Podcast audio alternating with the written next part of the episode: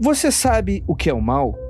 Existe uma imensa variedade de visões de mundo entre diversas religiões, crenças, ideologias, ideários que existem ao redor do mundo. E é claro que entre o Ocidente e o que é chamado de Oriente, existe uma grande diferença.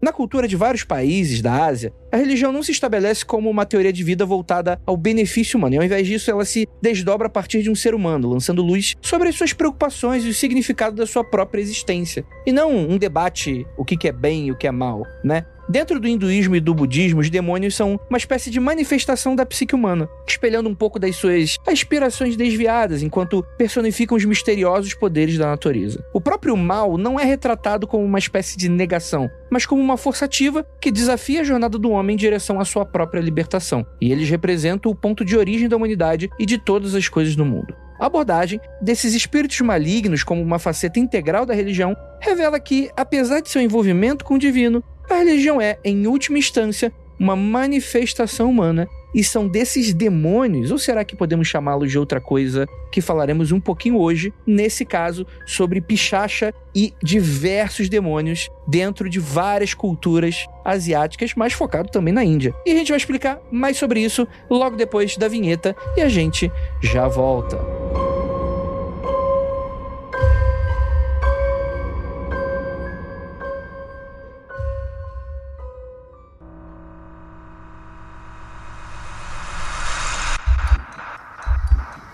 Não há nada de errado com seu áudio. Adentramos agora através dos seus sentidos. Estamos preparando você para o que vai acontecer nos próximos minutos. Além do que conhece por tempo e espaço, o contato com algo além. Não conte para ninguém e nunca olhe para trás, pois este é Mundo Freak Confidencial.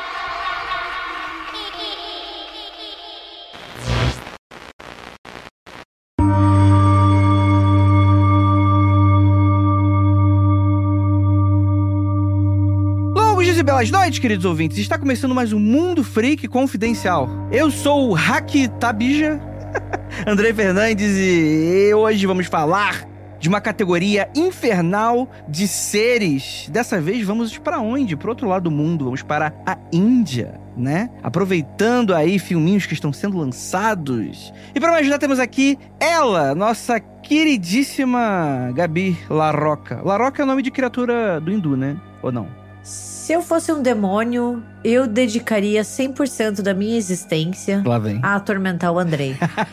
Porra, digno, hein? Independentemente de qual cultura ou de qual religião eu viesse, eu estaria 100% focada em tornar a vida do Andrei um verdadeiro pesadelo. E você fala essas coisas, aí depois na minha DM vem os ouvintes falando: É, André, eu vou ficar te assombrando igual a Gabi. e aí eu vou mandar a conta do meu terapeuta para você. A culpa é tua.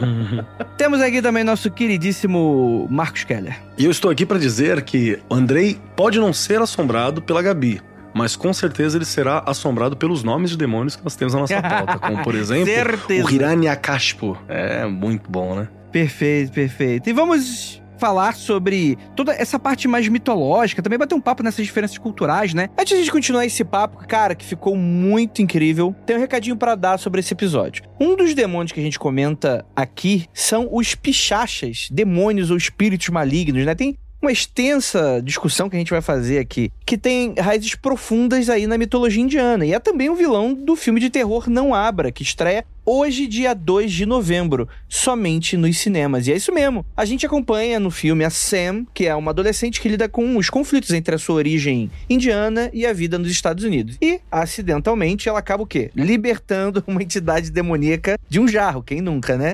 Que, enfim, jamais deveria ter sido aberto. E à medida que o mal se alimenta dos seus piores medos, a Sam precisa se reconectar com as suas tradições ancestrais para tentar salvar a sua própria vida, a comunidade quem sabe até os Estados Unidos, né? Gente, Não Abra é um filme que foi super comentado internacionalmente, com produção da mesma galera que fez Corra, do Jordan Peele. É estrelado pela atriz Megan Suri, da série Eu Nunca, da Netflix. E obrigado, Imagem Filmes, por nos convidar a mergulhar nessa cultura tão rica e cheia de mistérios. E ó, o programa tá sensacional. E vocês, ouvintes, depois que vocês ouvirem tudo sobre o demônio e entidades indianas, encontra a gente lá no cinema para assistir Não Abra, a partir de hoje, 2 de novembro, somente nos cinemas.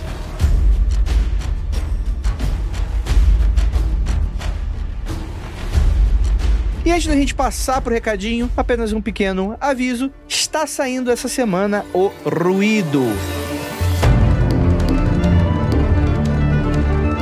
Nosso especial de ficção. Nos ajude a divulgar, dar RT, curtida, comentário. E aí, qual é a sua teoria? Se você está escutando esse programa no dia de lançamento, estamos para lançar o último episódio e eu quero muito seu feedback. Então é isso. Bora, vamos voltar aqui pro papo, falar sobre o Pichacha e várias outras entidades, espíritos malignos aí no universo do hinduísmo e do budismo, agora no mundo freak, então bora nessa.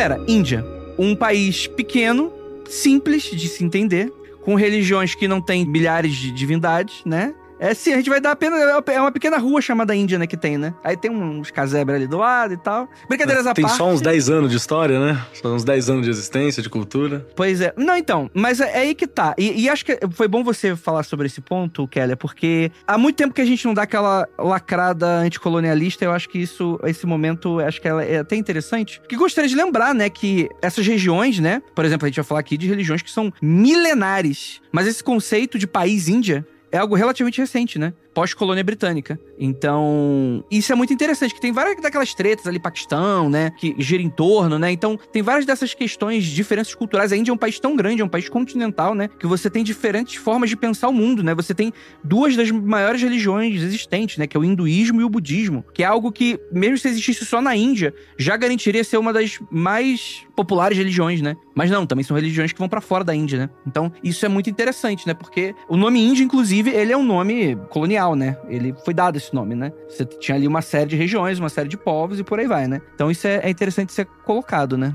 Você vai passar a palavra pra alguém? Eu vou passar a palavra pra você. Estou falando corretamente, professor de Eu história? achei que ele tava falando com o Keller, inclusive. É, não. Tá Tem- tem- dando tem- tem- dois historiadores, né? Então fica meio difícil. Mas sim, cara, você tem razão. Estudar a história. Não dá pra você estudar a história de alguns locais do mundo sem pensar no Império Britânico e a Rainha Vitória. Né, começa por ali. A Rainha Vitória, a famosa maior traficante de drogas do mundo, não se esqueça disso, que tava lá, né, obrigando a venda de ópio há muito tempo. Abraço, família real inglesa. Mas quando a gente fala sobre a- a- o Império Britânico, ele dominou tudo, né? E a gente tem um acesso a, a algumas culturas como se fosse uma cultura de consumo, justamente por causa da relação do Império Britânico com essas culturas. Vamos lembrar que tem esse feitiço colonial que era assustador. Não serve o povo, não serve o local. Mas tudo que eu acho bonito eu levo pro Museu Britânico, levo pro Louvre, né? Coloco lá bonitão e eu aprecio aquilo como se fosse algo meu, algo que eu capturei. Então você tem uma relação meio de consumo mesmo daquela cultura e de troféu das culturas, né? Isso é um pouco complicado, porque também acontece que quando a gente observa a cultura hindu, que ela é muito vasta, a gente tem essa característica de consumo cultural. É como se eu estivesse consumindo um produto e não compreendendo, né, a- aquela religião, aquela cultura, aquele lugar. E é muito fácil cair nesse lugar. É muito natural pra gente olhar assim. A gente vai tentar, é claro, não cair neste local. Mas entenda que é uma armadilha muito fácil por causa dessa relação, né? É, sem contar que a gente tem toda uma relação construída a partir desse viés colonial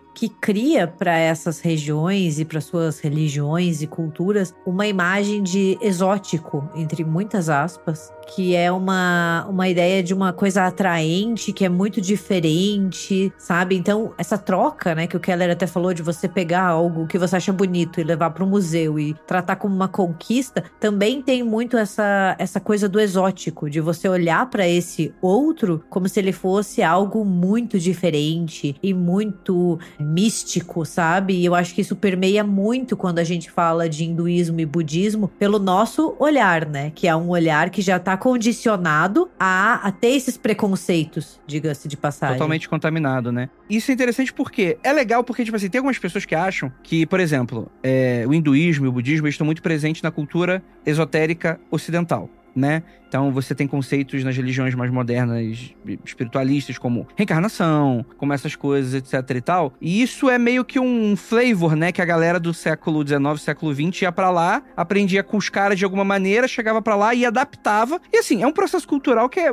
acredito até que em dado momento é natural, só que como a gente tá falando, cria uma, uma série de distorções, né? Que é um pouco dessa coisa de você imaginar um povo que é altamente complexo, com todas as suas questões sociais, culturais e econômicas, e você resume a ele aquela pessoa, aquele turista que vai para os lugares de turista e fala: olha que povo espiritualizado, né? Sendo que é uma religião como qualquer outra, né? E que tem as suas questões e tem as suas manifestações religiosas, né? Os seus mistérios, né? Tem os seus encantos também, é claro, né? Mas não é só isso, né? Então é, é muito interessante sempre a gente, quando a gente começa a falar com, em temas como esse, a gente tomar uma série de cuidados, né? Porque, principalmente o hinduísmo, né? O hinduísmo é algo muito diferente da religião tradicional que a gente tem aqui no Ocidente, né? Que é muito voltada para o cristianismo, né? É, religiões abraâmicas no geral e tal. Aqui a gente tá falando de milhares de divindades. E muitas vezes essas milhares de divindades que a gente coloca, às vezes, tá até ignorando certas riquezas de diferenças regionais que pra gente a gente tá assimilando como uma mesma religião, mas para eles é uma coisa que não necessariamente é verdade, né? Então tem clérigos lá, tô falando clérigo apenas de maneira genérica, né? Que cultuam uma única divindade de um panteão enorme, né? Então tem toda uma série de riquezas que é muito difícil da gente entender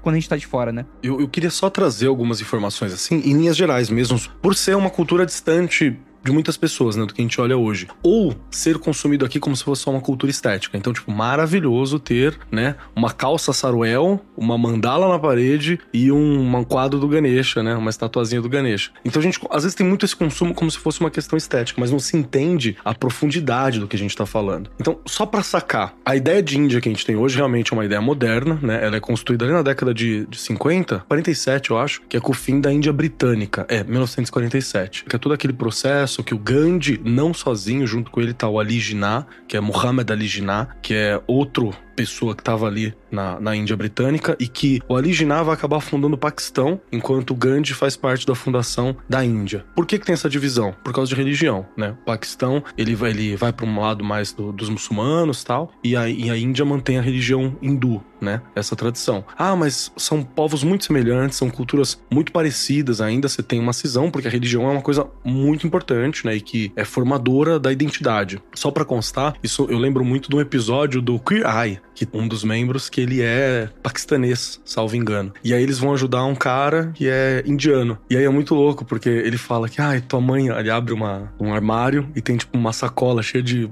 joias de ouro. Aí ele olha e fala, sua mãe montou isso aqui para você entregar para aquela mulher que vai ser sua esposa, né? Aí o cara fala, é, eu não sei o que eu faço com isso. Ele fala, é minha mãe também, imagina quando eu casei com um cara, como é que foi? e aí começa essa, essa conversa. Porque tem uma briga, né? Mas isso é muito semelhante algumas coisas culturais, né? Não, não no sentido religioso, mas sentido cultural mais, mais aberto, porque por muitos anos foram um povo oprimido junto, né? E que tinham trocas ali. Mas só para puxar para antes da colonização britânica, né? Bem antes disso, você tem naquela região, né? Uma história que ela é milenar. A gente tá falando de milenar mesmo, coisa de 3 mil anos antes de Cristo, que é chamado de período védico. O período védico você não consegue nem definir exatamente quais são os locais no geral né? Porque você tem alguns centros, mas a cultura Veda ela, ela se espalhava. É lá que foi, né, os Vedas, né? Que são os escritos, né? Tem, tem uma, uma série de livros, de materiais que são antiquíssimos. Depois disso vem o período épico, que é 1000 a 500 a.C. Tem aí tem o período clássico, que é onde você tem os tantras, né, sendo escritos e por aí vai. E depois você tem o período medieval e o período moderno. Então você tem uma, uma série de períodos. Por isso, talvez, que tenha, sei lá, 3 mil deuses, né? Sei lá quantos milhares de deuses. Porque a gente tá falando de um período muito longo e de uma cultura que, que se desenvolveu, se ramificou, se dividiu, se juntou, entre outras questões daquele local. E vamos lembrar até que existem estudos linguísticos que falam que muito provavelmente os Roma, os Roma, né, os ciganos, os, eles têm um ancestral em comum com o, os povos hindus daquele local, através da língua, se percebeu, né? Que o romani, a língua românica, a língua cigana, tem um eixo linguístico que você pode aproximar do rolê período dos Vedas, assim. Então é uma cultura que se ramificou demais e se modificou demais. Então são coisas muito confusas que a gente não vai conseguir também tratar num podcast de alguns minutos, né? Mas entender essa grandiosidade é importante e tem que ser porque é respeitoso também, né? E eu acho que é interessante porque eu acho que esse, a, a grande lógica desse podcast é a gente entender um pouco dessa figura do mal dentro de toda essa questão mais hinduísta, né? Que são essas presenças. A gente fez um grande compilado de que seriam figuras demoníacas, né? Numa má tradução nossa nesse sentido. E é interessante notar que já começa daí um pouco dessa diferenciação, né? Aqui, por exemplo, pra gente, né, o diabo muitas vezes é, é tratado como uma espécie de renúncia de Deus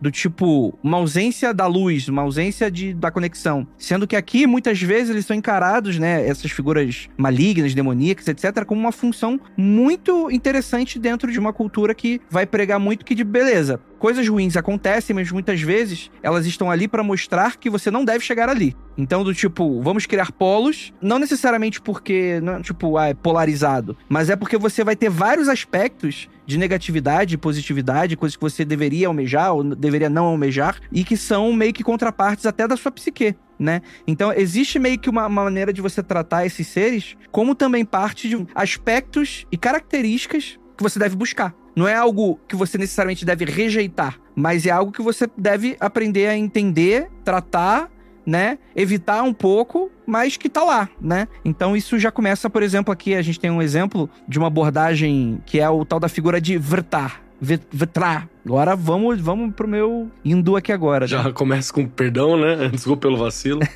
Vritra, que é o dragão demoníaco primordial e personificação da seca do épico Ramayana, né? E é interessante que, que os Vedas e Trants, etc e tal, muitos deles são muito dessa coisa das histórias épicas, né? Que são os deuses e heróis e um, embate, né, daquela maneira bem cosmogônica, né, bem escatológica, de início de mundo, Gênesis e fim de mundo, né, aquela coisa de Shiva, por exemplo, da destruição, né, mas Shiva como uma destruição que é necessária para a construção de algo novo, né? Não uma destruição do mal, né? Como um dos exemplos de que são, é um pouco mais complexo do que uma figura bem mal, né? Mas eu achei muito interessante essa, essa figura desse, desse dragão, né? Como uma, uma espécie de figura maior, né? Acho que não dá para ser encarado parecido com o diabo, mas é algo muito interessante, né? Quanto mais distante a gente vai indo, as coisas vão ficando cada vez mais épicas, né? Parece aqueles, aqueles jogos lá de, de videogame, né? God of War, né? É muito interessante isso, né? É o, como que chama lá do Senhor dos Anéis? O, o Velho Testamento dele? O... é o Silmarillion. É o Silmarillion, né? E só pra, pra puxar um pouquinho, é bem legal quando você pega o, o Ramayana, que é a, a viagem de Rama, né? Desse, personagem e tal. É interessante você ver que o mal aqui, ele é uma personificação de um grande problema, que é a seca. Né? Então você já. O que, que é mal naquele determinado período específico, né? Mal é a seca, onde eu não vou conseguir comer, onde vai afetar plantio, né? Então o que, que o herói tá fazendo? Vencendo esse mal da seca pra poder garantir a vida, né? É que a gente entra justamente, né, num debate que acompanha é, a humanidade desde muito cedo, né? Mas que vai tomando contornos muito distintos de acordo com as culturas que é a existência do mal no mundo, né? Então, as comunidades, as religiões, as sociedades, elas vão tentando entender o sofrimento, a catástrofe, né?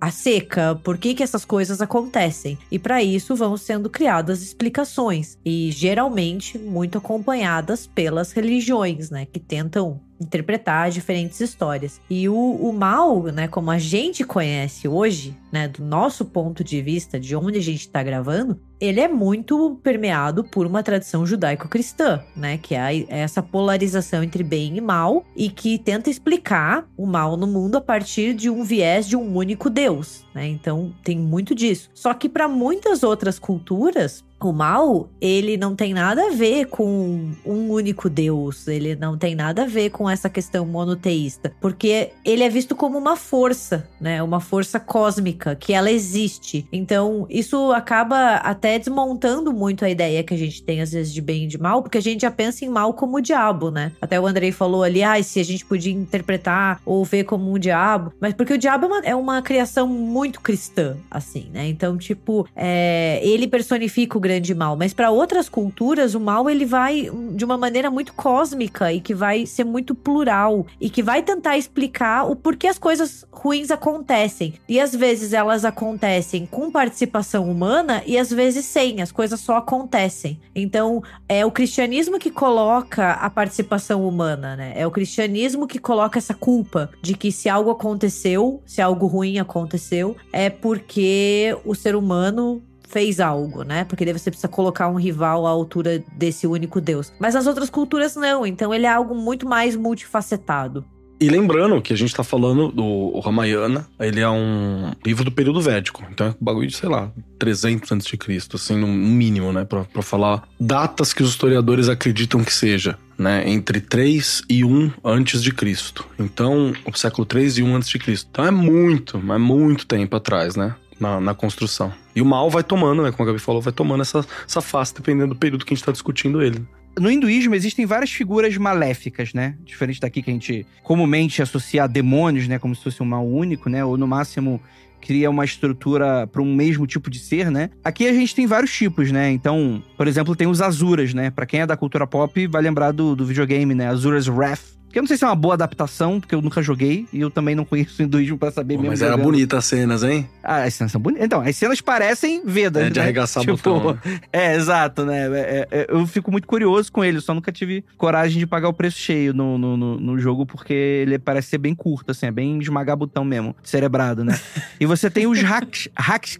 Como é? Hackchachas. Hackchachas. Hackchachas só para lembrar dos Azuras, né? Quando o André falou dos Azuras, como uma, uma experiência religiosa com uns quintilhão, né? Um zilhão de, de, divindades, tem algumas pessoas que tentam dar uma ordem ao longo do tempo. Então, uma ordem comum, mas que não é única, que você vai encontrar, é dividido entre Devas, que seriam esses celestiais, né? Benevolentes, protetores, os Ganas, que são uma espécie de espírito natural, né? Sei lá, sabe? Uma espírito da floresta, uma coisa menos pessoal, menos aparência e mais, mais, mais xamânica, mais presente, assim, tentando traduzir. E os Azuras, que aí seriam esses demônios, que geralmente são forças malignas ou destrutivas, de vício, né? Que estão presentes, assim, no mundo e que representam essa força cósmica, como a Gabi falou muito bem. É, alguns dos Azuras mais conhecidos aqui, a gente tem o Ravana, que é o adversário da epopeia hindu, que a gente tava é, comentando aqui, o Ramayana, né? E o Hiranyakashipu. Hiranyakashipu. Hiranyakashipu. Hiranyakashipu. Que é um personagem do Bavaka da Burana. Bav... Bagav... Hoje vai ser o dia! Bhagavata Burana. Por... Caralho.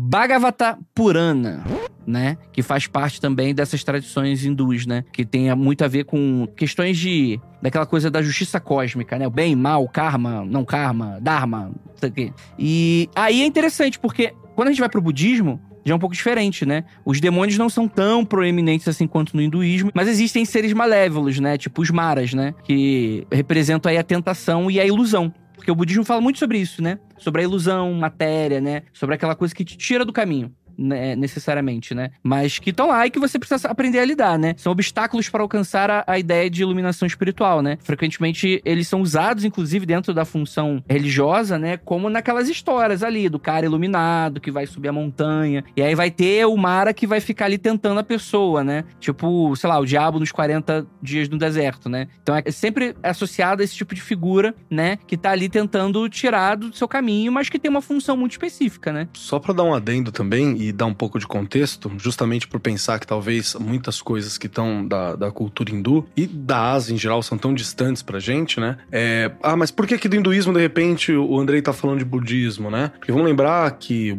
o fundador, né, abre aspas, o fundador do budismo seria Siddhartha Gautama, que é o Buda histórico, né, o Buda Shakyamuni, seria esse Buda histórico. E ele era hindu. Antes do budismo ser criado, era uma pessoa hindu, era um príncipe, né, que era hindu. Então o budismo, quando ele surge na Índia por volta do século 6, 5 antes de Cristo, ele é uma reforma do hinduísmo. Ele é uma espécie de, tipo, de, de uma versão do hinduísmo, né? É uma outra visão sobre. E aí, aos poucos, ele vai caminhando sozinho, vai se espalhando, se espalha para Nepal, Índia, Sri Lanka, China, né? Japão, hoje tem, é um grande expoente também com, com o budismo zen, que influenciou muito o Brasil. E aí vem vindo, né? Vem puxando para cá. E então você vai ter uma reinterpretação mesmo sobre como que o mal se apresenta. Já que no budismo você não tem divindades tão pessoais, né? Você não, não tem uma, não é uma divindade é, personificada, né? Você não tem um, um ser divino ou, ou, nesse sentido, então acaba que tudo ganha um tom um pouco mais, como o Andrei falou, de um aspecto mental, né? De uma percepção, de uma falha humana, como se fosse uma alusão, como se fosse um, um exemplo mesmo, assim, mas não necessariamente uma força pessoal. É porque essa dicotomia entre bem e mal que a gente tá tão acostumado, né? Como se fossem polos completamente opostos, é uma coisa muito da tradição judaico-cristã. É algo que o cristianismo, principalmente, inverte, né? Essa perspectiva de que são duas coisas que estão em lados opostos, né? Ele que, que cria essa. Não cria, né? Mas incorpora essa polarização, porque precisa de um grande adversário a um Deus benevolente, né? E, e nisso que o Keller falou é, é muito evidente, daí mostra como o cristianismo é recente porque a gente tá falando aqui do hinduísmo e do budismo, e cara, é muito tempo antes, entendeu? Então a gente até tentar olhar essas religiões, essas culturas por um prisma né, cristão, chega a ser risível, porque elas estavam ali muito antes. Então elas têm uma lógica que é completamente própria. E muito sólida, né? Porque senão não teria durado tanto tempo, né? E até para repescar o que o Andrei falou, eu acho que o termo melhor para falar sobre como o budismo tende, de novo, a budismos, né? Pode ser que você tenha uma tradição específica que tenha um outro olhar, mas no geral tende a se olhar os demônios como se eles fossem metáforas para forças negativas que podem ser encontradas nas pessoas pessoas, né? Então ele tem é menos uma pessoalidade, né? Como, como a gente estava conversando. Então, dois desses tipos de demônio, que é o Mara, que é a ilusão do desejo, né? Essa ilusão, esse desejo, aquilo que você se engana, que você acha que quer e que te tira do caminho da iluminação porque ele te prende na matéria e no engano, né? Então ele é uma coisa que tá aqui que eu preciso saber lidar, preciso saber transformar.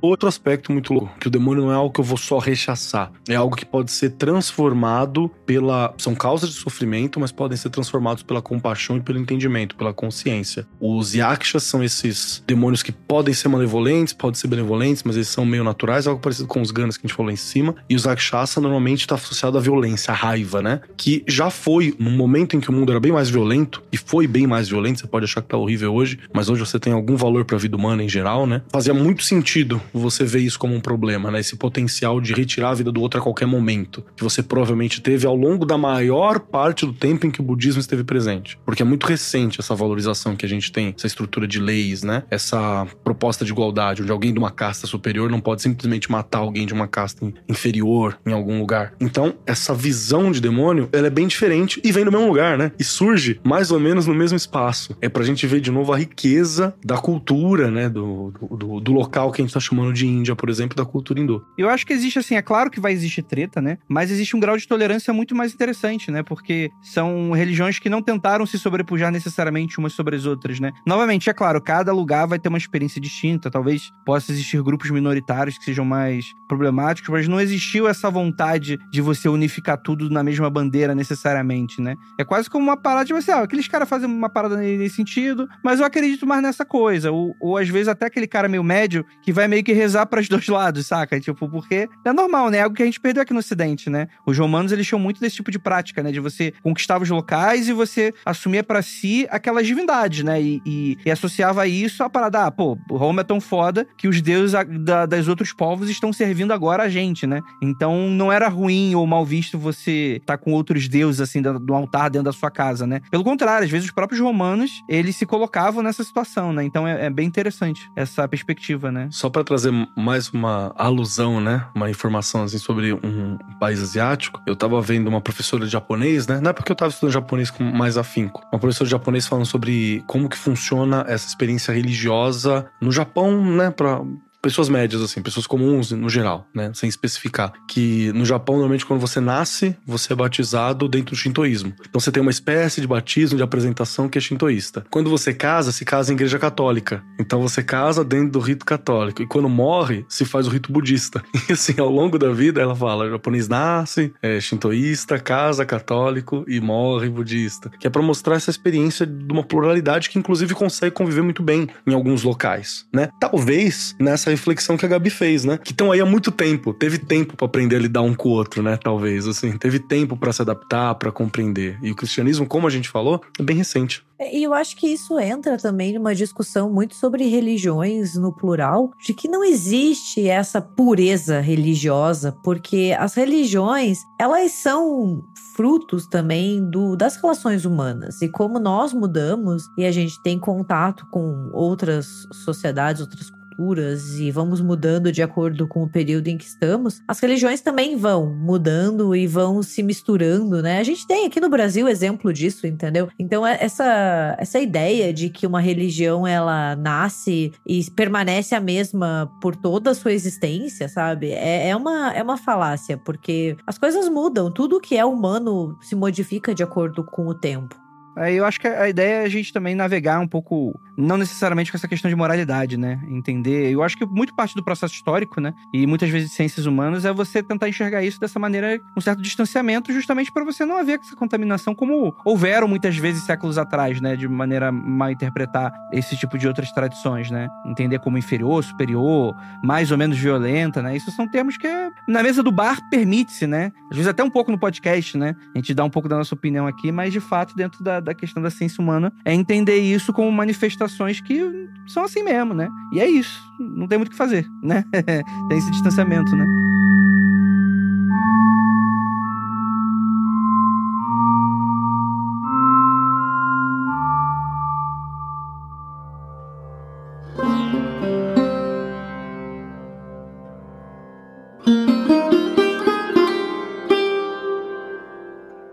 Vamos falar dos pichacha e, cara, eu achei muito interessante, porque faz parte um pouco do filme, né? Que convidaram a gente a falar, né? Do Não Abra. Eu achei muito interessante que eu não conhecia, né? Eu até já, já tinha ouvido falar dos Devas, né? Maras, até em dado momento, com outra perspectiva. Eu nunca tinha enxergado eles como demônios. Realmente, é, fica, fica da critério de um elemento ilusório. Na minha concepção, é, era mais ou menos esse meu contato. Devas, ok. Devas já tem um pouco dessa figura meio demoníaca, né? Me lembrava, às vezes, até umas figuras parecidas com os Onis de, é, japoneses, por exemplo, né? Aquela coisa do, do demônio demônio meio ogro, né? Meio monstruoso, né? E eu acho que o Pichacha, ele se encaixa muito nessa coisa do mal personificado numa entidade meio bestializada, né? Conforme narrado no Mahabharata, os pichachas, né, originalmente, eles teriam sido criados por Brahma e são relatados como tendo lutado ao lado de Gatotkacha contra Karna, mas também são mencionados como servindo aos Kauravas, desempenhando aí o papel de cavalos na carruagem de Alambucha.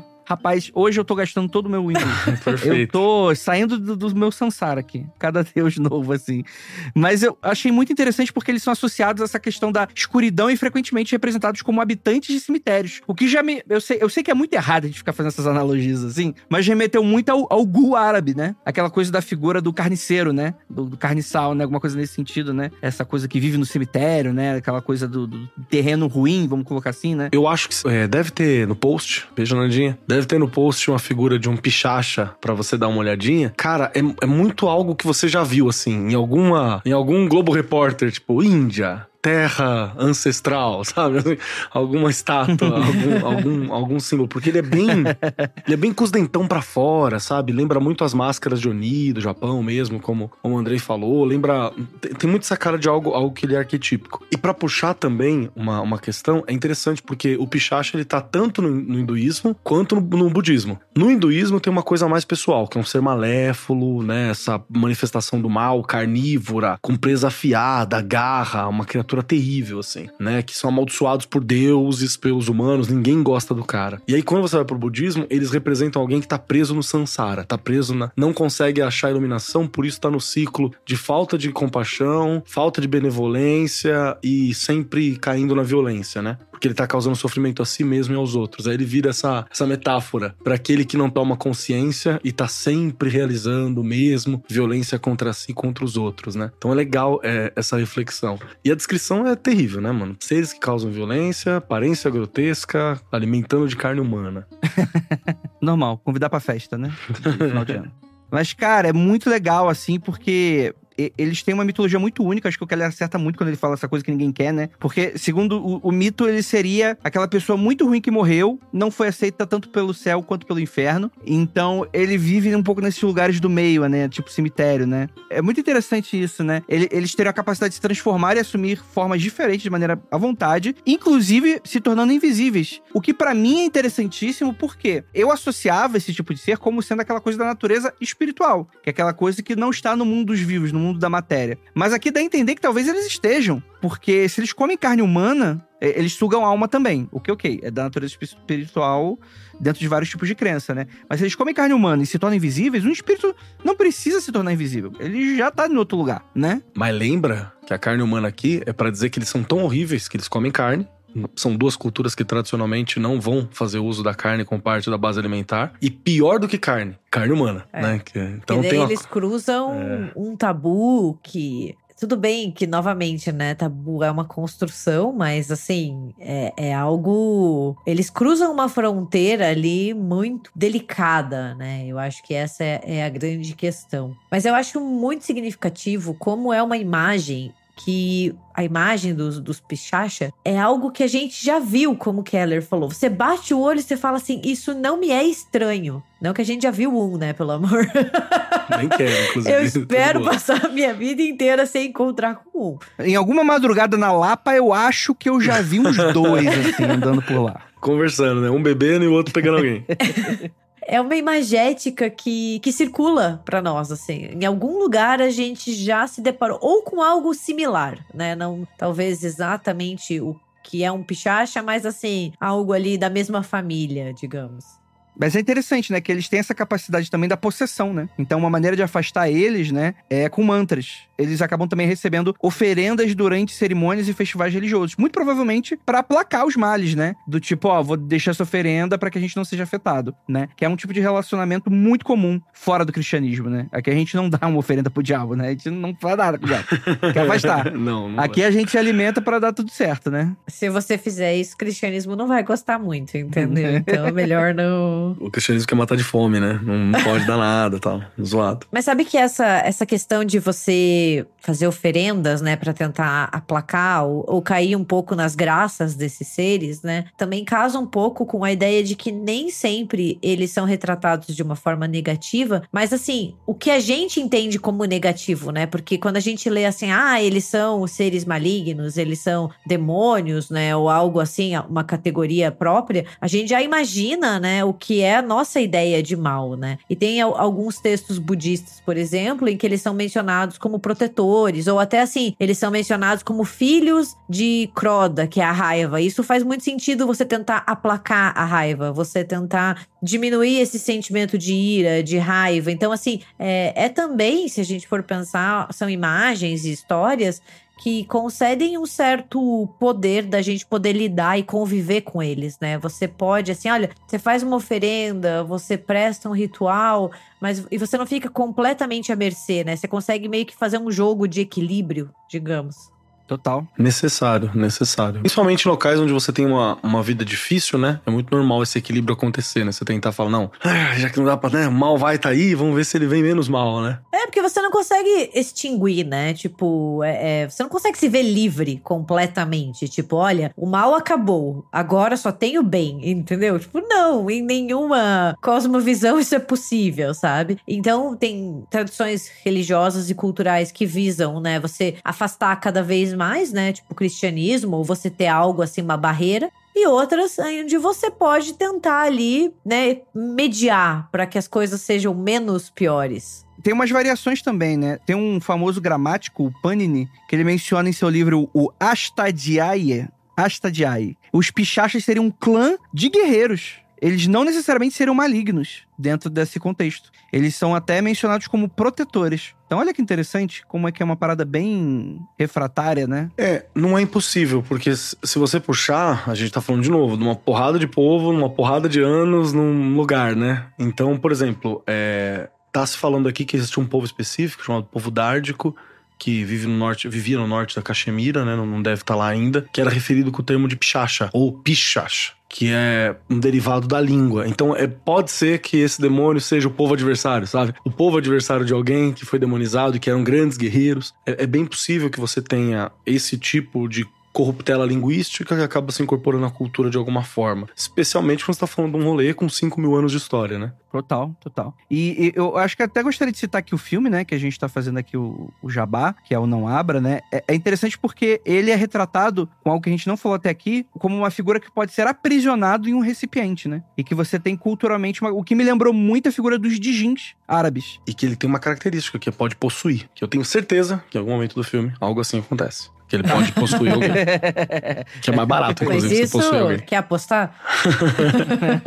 Vamos apostar, trintão. Casado no chão agora. Mas isso mostra também o que a gente estava falando de você conseguir, de certa forma, mediar, né? Assim, claro, contornar, digamos, a presença desse ser, né? É claro que no filme você tem que ter ali a, a própria ideia de que em algum momento ele vai dar algum jeito de sair, senão a gente não teria filme também, né? E a gente quer ver o que tá acontecendo. Mas sabe uma coisa que me chamou bastante atenção nesse filme? É que a gente já falou sobre isso em alguns outros episódios, mas é, é muito interessante você ter um filme sobre possessão ou sobre demônios que saia da ótica do cristianismo, sabe? Mostrar que, tipo, outras culturas também têm essa abordagem diferenciada, mas que, tipo, também tem, né, essa, essa representação de uma maneira que sai um pouco, né, desse, dessa visão que a gente tá tão acostumado. Porque, querendo ou não, a gente pensa em exorcismo, a gente já pensa no exorcismo católico, né? Então, é, eu acho muito... E até o bem específico católico, Exato. dentro de um filme estadunidense, que é um país é, predominantemente protestante, né? Olha que interessante, né? É, então, é muito significativo, eu acho, a gente mostrar também essa pluralidade de como as outras religiões também podem encarar o mal, sabe? E encarar esses seres, né, que são malignos. Lembrando que é um elenco que também tem é, essa ascendência hindu. Eu acredito que pelo nome de boa parte do elenco são, né, hindus, né? De alguma forma. E também tem todo um rolê, né, de tipo, para enfrentar. Será que dá para enfrentar esse mal, esse tipo muito específico do mal, com o meu arcabouço católico, meu arcabouço protestante? ou eu tenho que me conectar com outro tipo de cultura? Será que se eu rezar o Pai Nosso, o, o, Rakshasa aí vai embora, né? Será que se eu chegar lá e meter o Non Draco, Sit Me Redux lá, né? Crusaka, Sit Me Reluz, vai afastar o Pichacha? Será que o Pichacha vai embora? Depois daquela música lançada no YouTube, essa frase pra mim não. Facilitou, esse funkão facilitou você aí pra fazer a, a oração de São Bento que afasta até Satanás, né? Então, vai, vai funcionar a oração de São Bento? Não sei, afasta Satanás, mas e o Pichacha? Como é que tá? Então, exatamente, né? Mas é interessante que, tipo, tudo que a gente tá falando aqui, gente, não é spoiler do filme. Isso tá, isso tá dentro da proposta, né? É, como é que é? Não abra, né? Tipo, é alguma coisa, Alguma coisa aberta, que não devia né? ser aberta vai ser aberta, inclusive. Tá no trailer. É, Todas é, essas questões estão no trailer. Sim, sim, mas é- mostra um pouco dessa interessância. E, e eu acho que também que tá óbvio no trailer. é, então a gente pode falar que é um filme que ele vai focar dentro da relação de uma família hindu, né? De uma família indiana, né? Isso que é interessante, né? Como é que isso se lida? Eu até, tipo, durante o filme, sem spoiler, não vou falar exatamente o que que acontece, mas eu fiquei,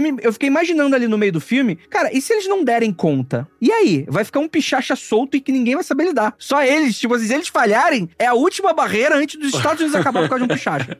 Sacou? ninguém vai conseguir saber lidar com aquela porra. Vai, vai dar da, estadunidense dando tiro no furacão, né? Vai ficar lá atirando no Pichacha só pra ver se resolve. Estadunidense médio, metendo bala no furacão. Exatamente, exatamente.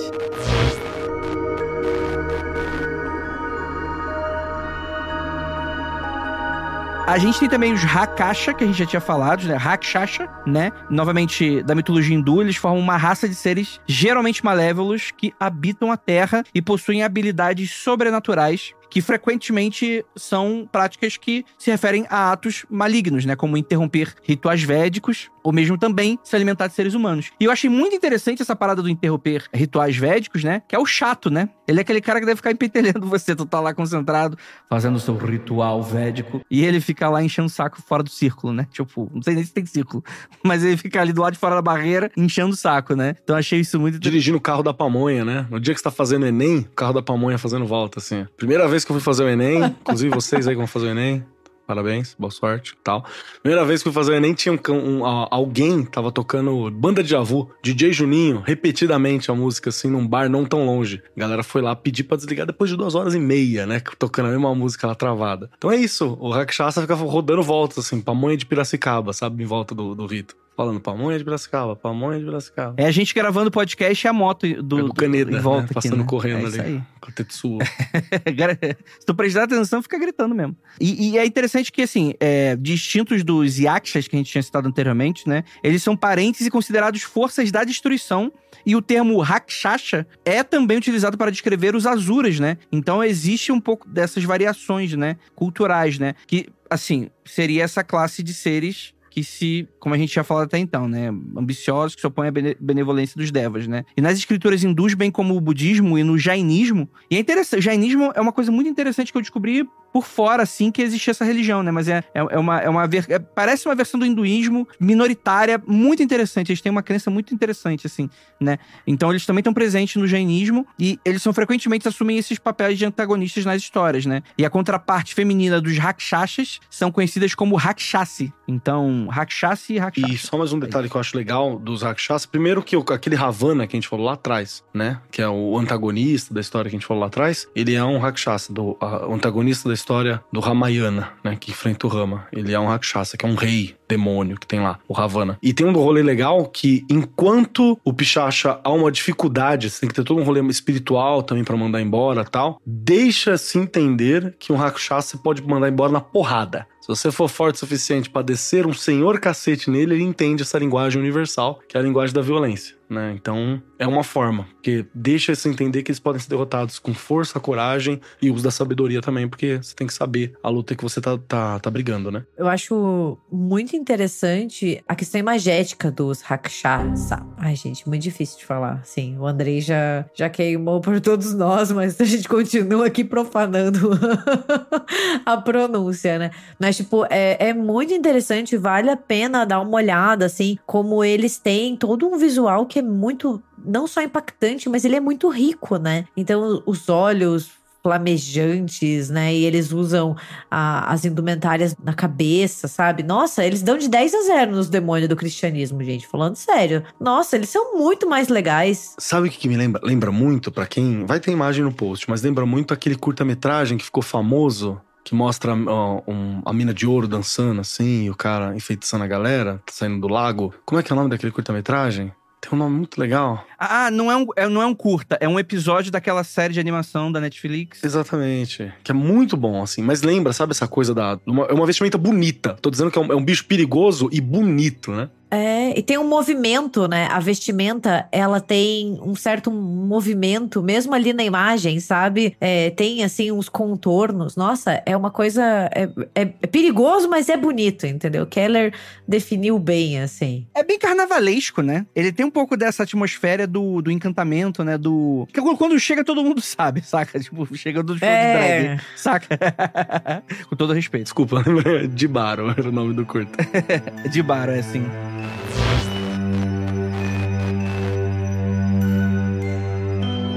Mas o que eu mais gostei dos Rakshasas é que eles podiam voar. Cara, eu achei. Essa é uma habilidade massa, hein? Não, eles têm poderes mágicos. Aham, eles podem desaparecer, eles têm poder mágico de ilusão. Então, assim, eles são fodões, né? Por isso a sabedoria pra enfrentar, provavelmente, né? Dá pra dar porrada, mas tem que saber o que você tá fazendo. O cara tá batendo na mãe É. dele, achando que, é o Rakshasa, porque tá usando ilusão. Então, cuidado.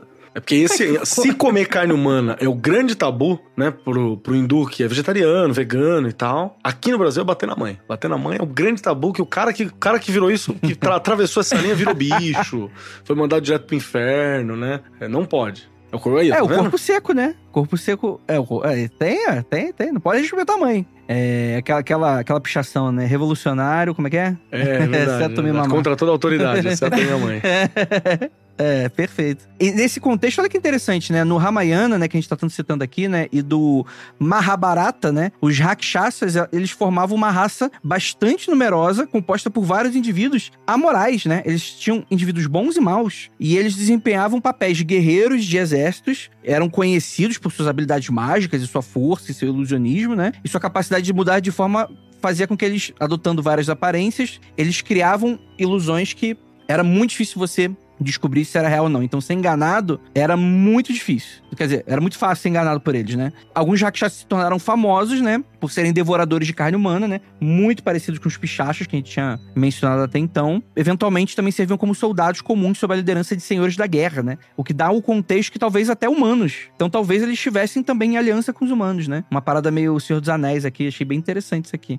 Essa fala do Senhor dos Anéis é boa porque, para quem lê o Mahabharata, ele é meio Senhor dos Anéis mesmo, assim, sabe? É meio Game of Thrones, né? Ele é um, é um épico muito, muito épico. Se não me engano, são primos que estão batalhando, cada um pega um lado. É um, é um livro que ele vai tratar sobre absolutamente todos os aspectos da vida, assim, paz, amor, guerra, ódio. Os conceitos de Dharma, que Dharma seria o dever, a Dharma é uma versão de pecado e o Karma, né? Que é o resultado das suas ações. Então, todos muito bem descritos no Mahabharata através dos versos e do resultado das ações dos personagens. E ora você vê Rakshasa de um lado, ora você vê Rakshasa do outro, né? Eles estão passando pelos lados mesmo. Então você tem tantos alguns que são ruins, um, né, carne ruim mesmo, bicho brabo, quanto alguns que são honrado talvez seja forte, mas são alguns que cumprem uma outra função, né, de proteção ou daquele personagem que você gostou mais, né, ele tá, tá desse lado na história. É interessante porque fica, fica mais tridimensional do que D&D, né, que ah, toda raça de orc é maligna, sabe? Fica um pouco mais tridimensional assim quando você pensa no, no papel do Rakshasa. E muito melhor que orc, né? Porque esse aqui voa, poderes mágicos, ilusões, magia, né? É muito, muito comum. Então, se eu tivesse um exército, estaria procurando aí os clãs dos Rakshasha. Com certeza, com certeza. A gente citou também aqui os Maras e tal, mas é meio que é isso, né? É, a gente fez uma, uma olhada geral nesses seres e, e, e eu achei. Eu teria mais medo de enfrentar esses caras aqui do que o demônio. Vou dizer, porque o demônio, como você não tem que. Você, você no cristianismo, você sempre ganha. Então tem muitas histórias que você ganha do demônio. Esses caras aqui, eles são. Não, eu digo algo ainda mais difícil mais difícil, porque você consegue mandar embora muitos desses que são ruins aqui, desses, desses abre aspas, né, demônios hindus e budistas que a gente está citando, você só manda embora recitando o, o sutra, o mantra, né, ali, a fala. Olha a dificuldade que a gente tá para falar hum. Mahabharata, né? Olha a dificuldade que a gente tá para falar Rakshasa. Meu amigo, tu tá lascado. Se for depender da tua pronúncia de sânscrito antigo, sabe? Você foi, você foi. Nossa, já, já era. Já morto, os, já. os vocábulos, né? Os, as sonoridades não são exatamente as mesmas do latim, que a gente tá até acostumado.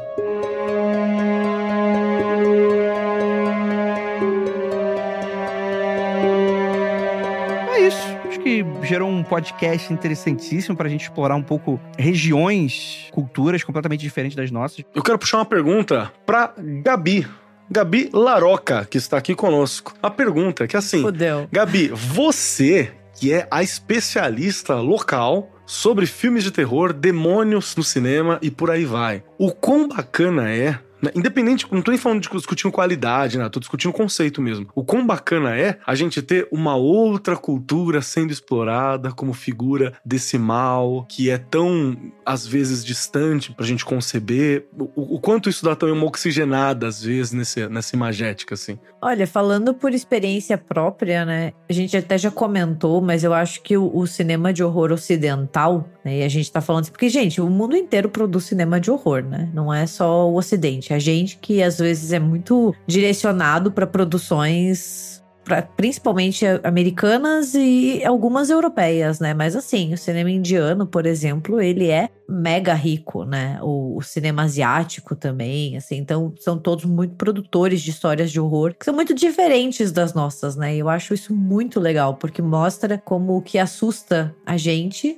é diferente do que assusta outras pessoas e outras culturas, né? E como o medo é histórico e culturalmente moldado. E a gente tem uma tradição, né? Assim, falando, quando fala gente, também é muito uma, uma coisa generalizada, né? Mas assim, nós temos uma tradição no cinema de horror de encarar a possessão e o demoníaco por um prisma cristão, especialmente católico, porque é o que a gente tem que chama de. que a gente chama frequentemente de tecnologia da salvação, né? Porque o catolicismo, como ele tem essas imagéticas muito conhecidas, né? A cruz, o padre, a toda a indumentária, a gente meio que já associa, né? Demônio, possessão, catolicismo, porque tem uma relação imagética. E vê que existem diferentes formas, digamos, de você ter possessão, você ter demônio e abordar essas religiões, nem que sejam pinceladas, porque como a gente viu no podcast, né? O filme não vai conseguir abordar na sua totalidade, porque senão não ia ser um filme, né? Ia ser uma tese. Uma tese de doutorado de 5 mil páginas que ainda ia faltar coisa, né? Mas só você dar essa pincelada e mostrar como diferentes culturas e religiões podem abordar o mal por diferentes prismas, ah, eu acho isso muito interessante. É tipo o Junji Ito, né? Que faz uma coisa bizarra, assim, do cotidiano e que é tão distinto pra gente, né? Tão de fora pra gente que, que acaba ficando mais horripilante, né? Pra, porque a gente não tá nem entendendo. Eu acho que isso exemplifica muito como os medos eles variam de acordo com as matrizes culturais em que a gente está inserido, né? Toda essa conversa que a gente estava tendo sobre o não abra e, e, sobre os demônios, né, da Índia, e eu acho que isso é, é muito nítido de como existem várias formas de você horrorizar e diferentes formas de você causar medo, né?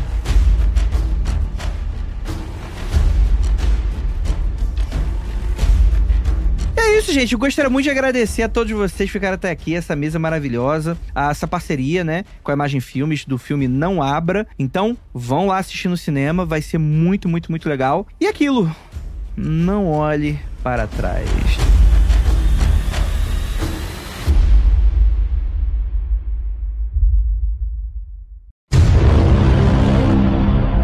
era demônio? A gente vai debater logo. Eu tenho apenas um pequeno recadinho para falar para você que é o seguinte. Lá, lá, lá. Então vamos lá, galera. Gostei muito dos recadinhos. Gostou dos recadinhos? muito curtos, assim, mas tipo, foram direto ao ponto. Não tocou minha alma, é quase poesia, né? Obrigado. Elogio vem de você é realmente uma raridade. vamos. vamos lá, vamos lá. Galera, Índia. Um país pequeno, simples de se entender, com religiões. Este programa foi produzido por Paratopia Podcast Storytelling.